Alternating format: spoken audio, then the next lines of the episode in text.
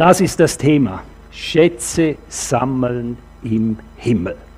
In Matthäus 6, Vers 19 bis 21 sagt Jesus, ihr sollt euch nicht Schätze sammeln auf Erden, wo Motten und Rost sie fressen und wo Diebe einbrechen und stehlen. Sammelt euch aber Schätze im Himmel, wo weder Motten noch Rost sie fressen und wo Diebe nicht einbrechen und stehlen. Denn wo euer Schatz ist, da ist euer Herz.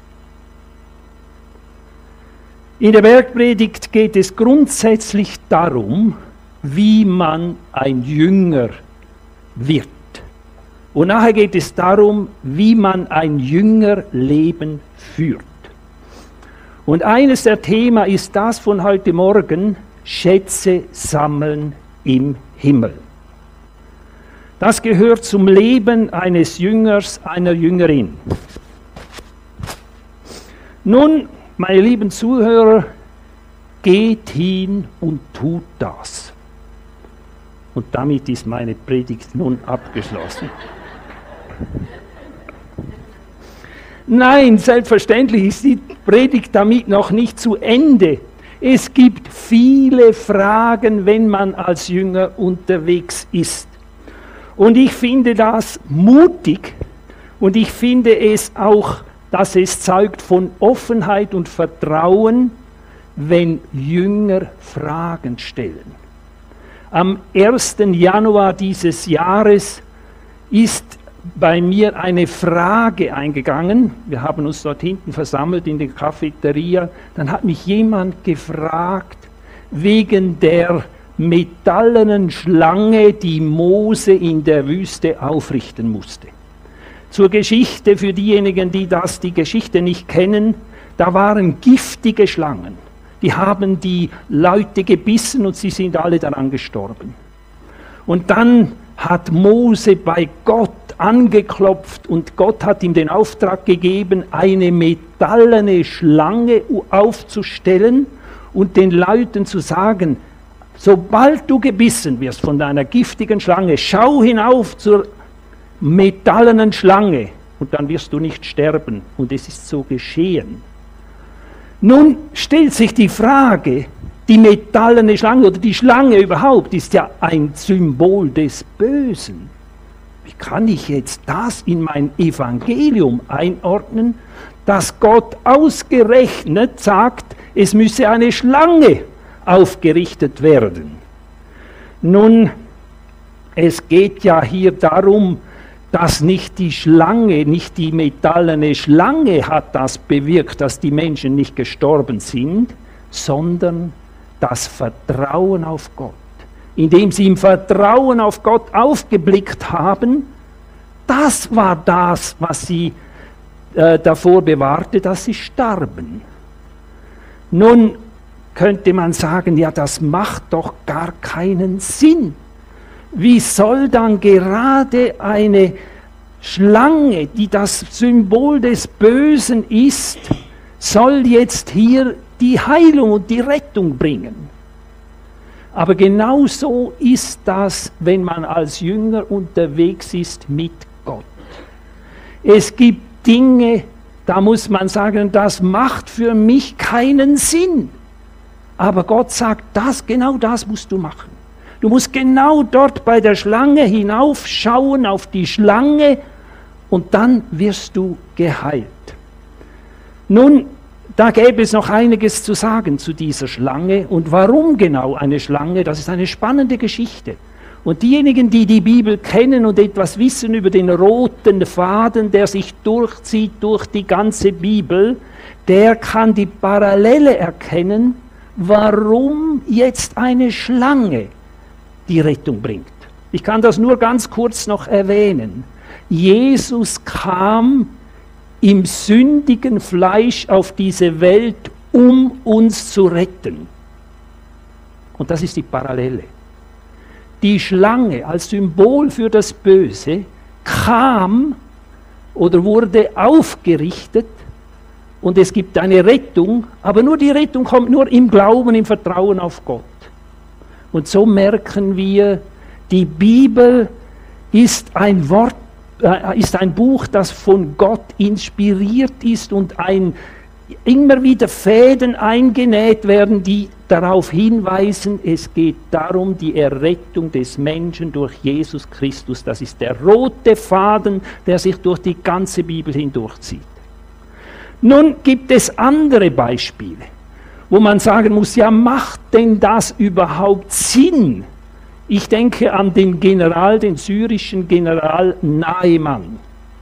Er hatte eine schlimme Hautkrankheit. Er hatte Aussatz.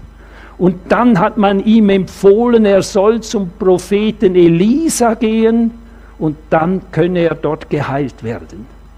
Er ist mit seinen Begleitern dorthin gegangen und mit viel Silber und Gold hat er mitgenommen als Belohnung. Er geht hin und der Prophet Elisa sagt zu ihm, jetzt gehst du in den Jordan tauchst dich siebenmal unter und dann bist du heil.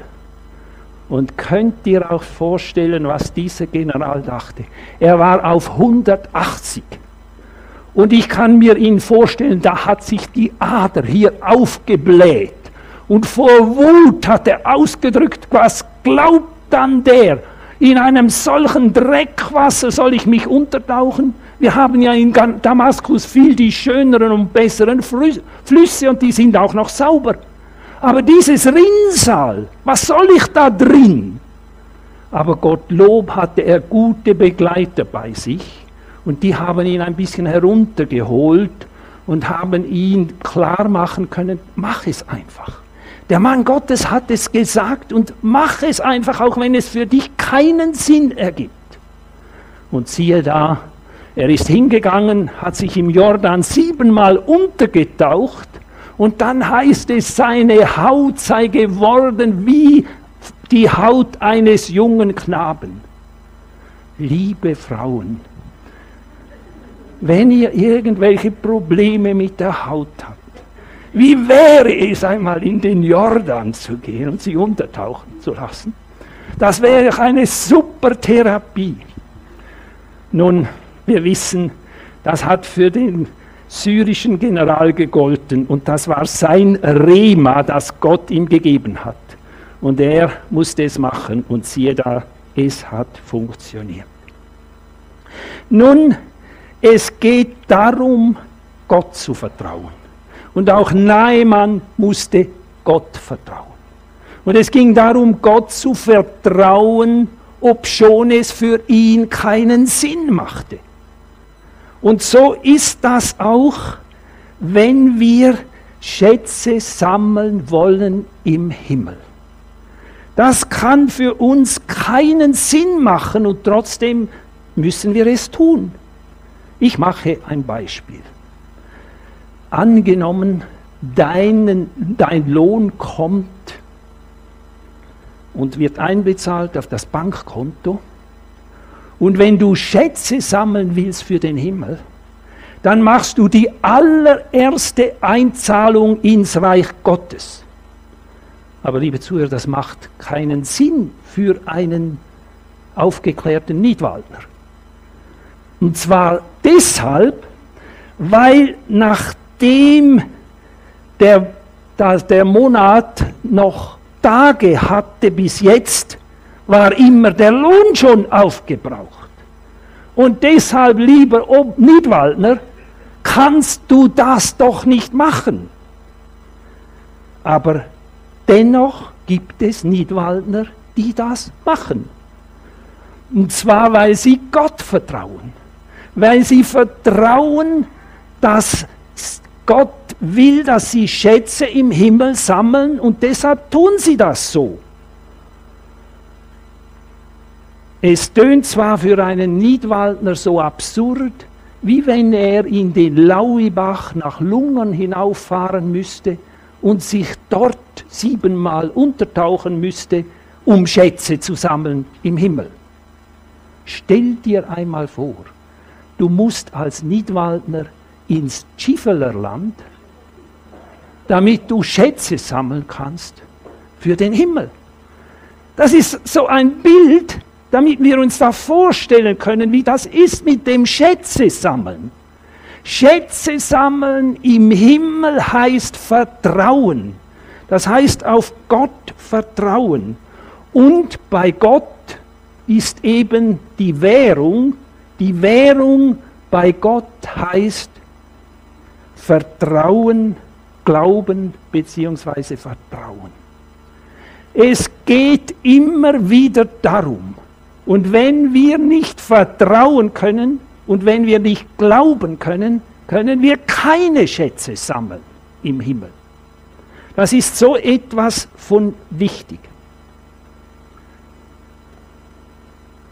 Nun, es macht keinen Sinn, das zu tun, und trotzdem gibt es Leute, die das tun.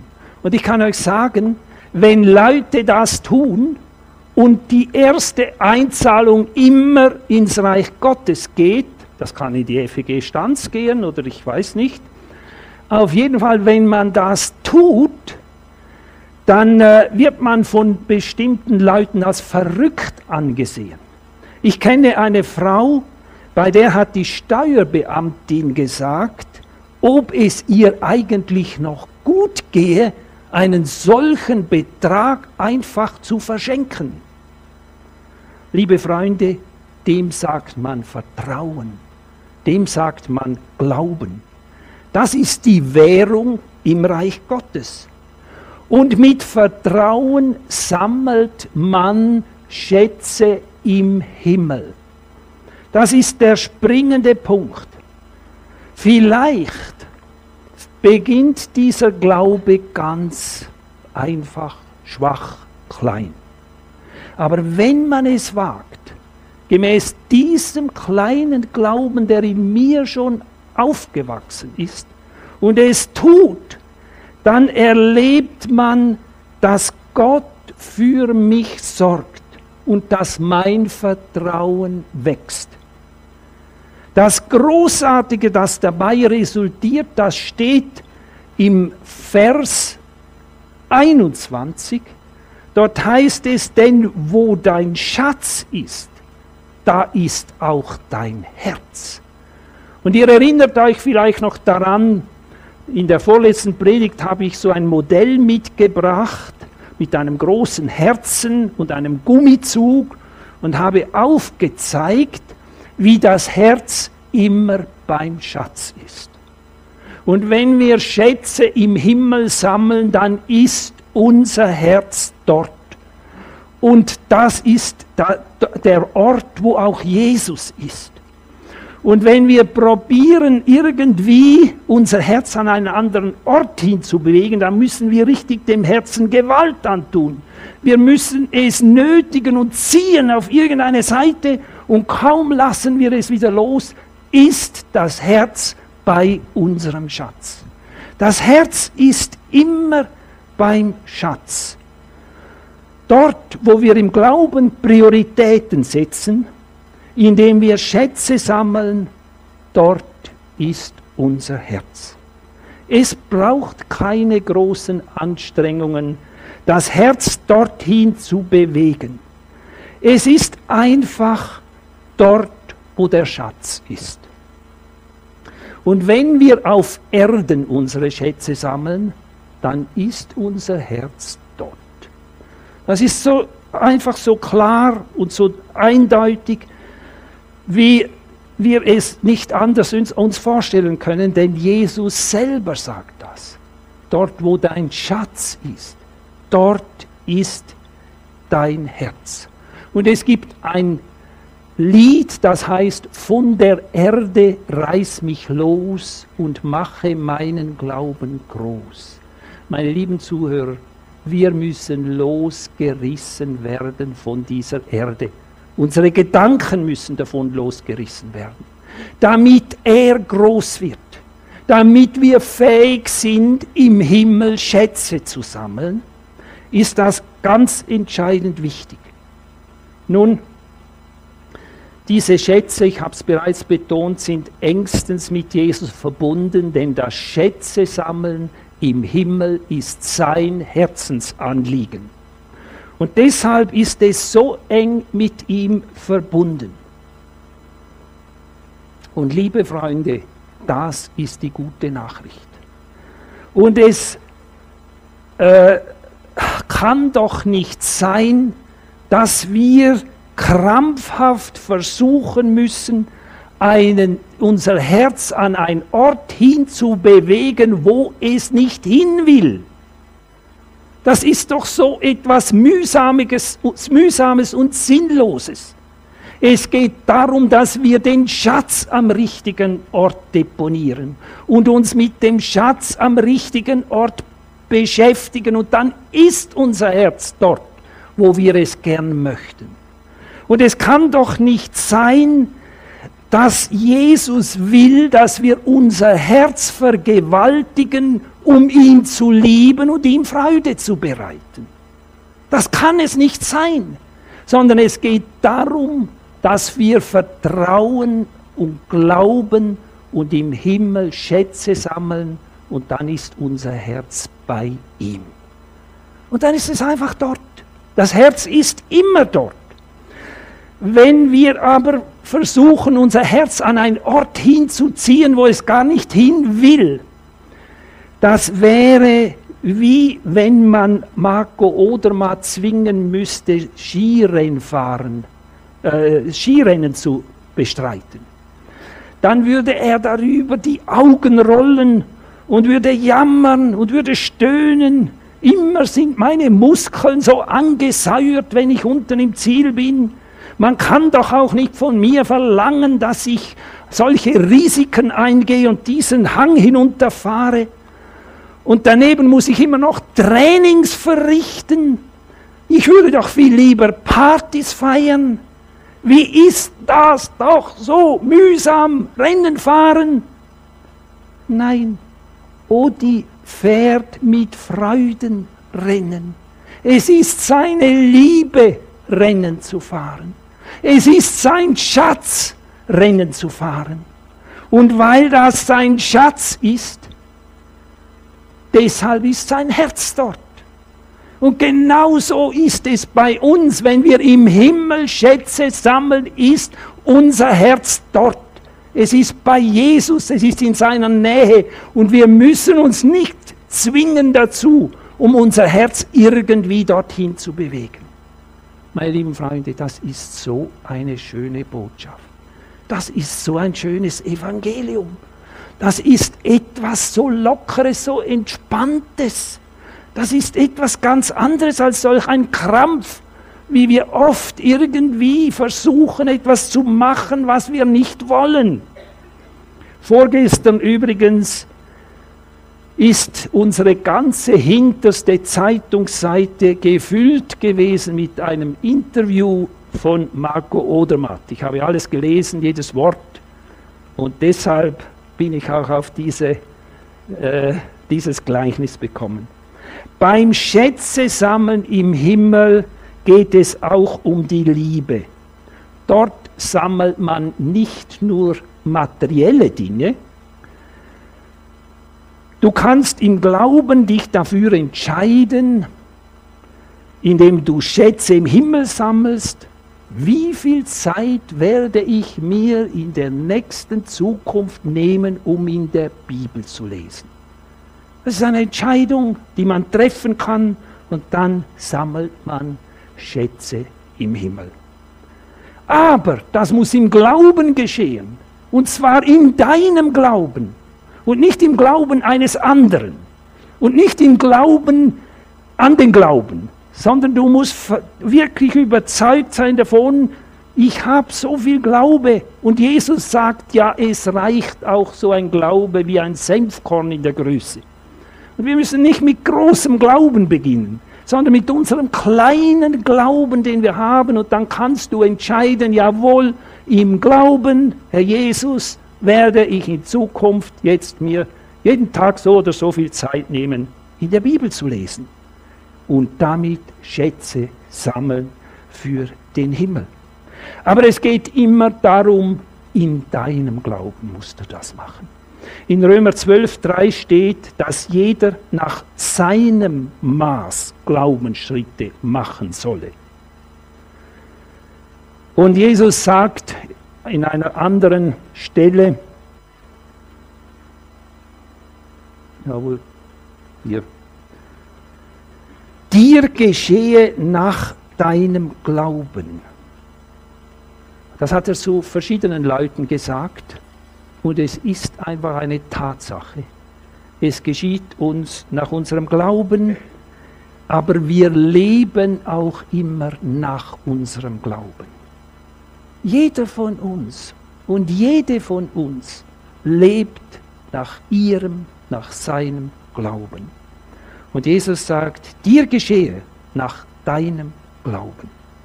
Und wenn er auch nur ganz klein ist, kann ganz Großes geschehen. Und der Glaube wächst, wenn man ihn betätigt. Wenn man den Schritt wagt, die Entscheidung trifft und sagt, aufgrund meines Glaubens treffe ich diese Entscheidung und mit dir, Herr Jesus, führe ich es durch. Mit deiner Kraft mache ich es. Es gibt viele andere Schätze, die man im Himmel sammeln kann, man kann den Schatz sammeln von Mut, indem man die Menschenfurcht überwindet. Wir können Schätze sammeln im Verzichten.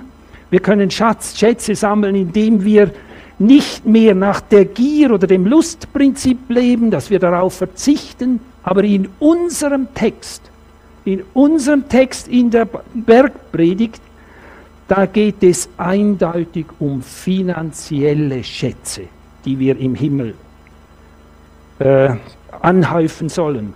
Unser Umgang mit Finanzen ist offensichtlich für Jesus ein Hauptthema. Deshalb spricht er so viel darüber. Ihr könnt euch selber versichern, wenn ihr die Bibel lest, er spricht viel über Finanzen, weil die Finanzen etwas Wesentliches mit unserem geistlichen Leben zu tun haben. Nun, liebe Zuhörer, lieber Zuhörer, heute Morgen kannst du darauf reagieren, was du jetzt gehört hast über das Schätze-Sammeln im Himmel. Du musst es selber abmachen mit Jesus im Glauben und dafür, um diese Entscheidung zu treffen, möchte ich jetzt ein paar Minuten Zeit geben und zum Abschluss werde ich nachher dann beten.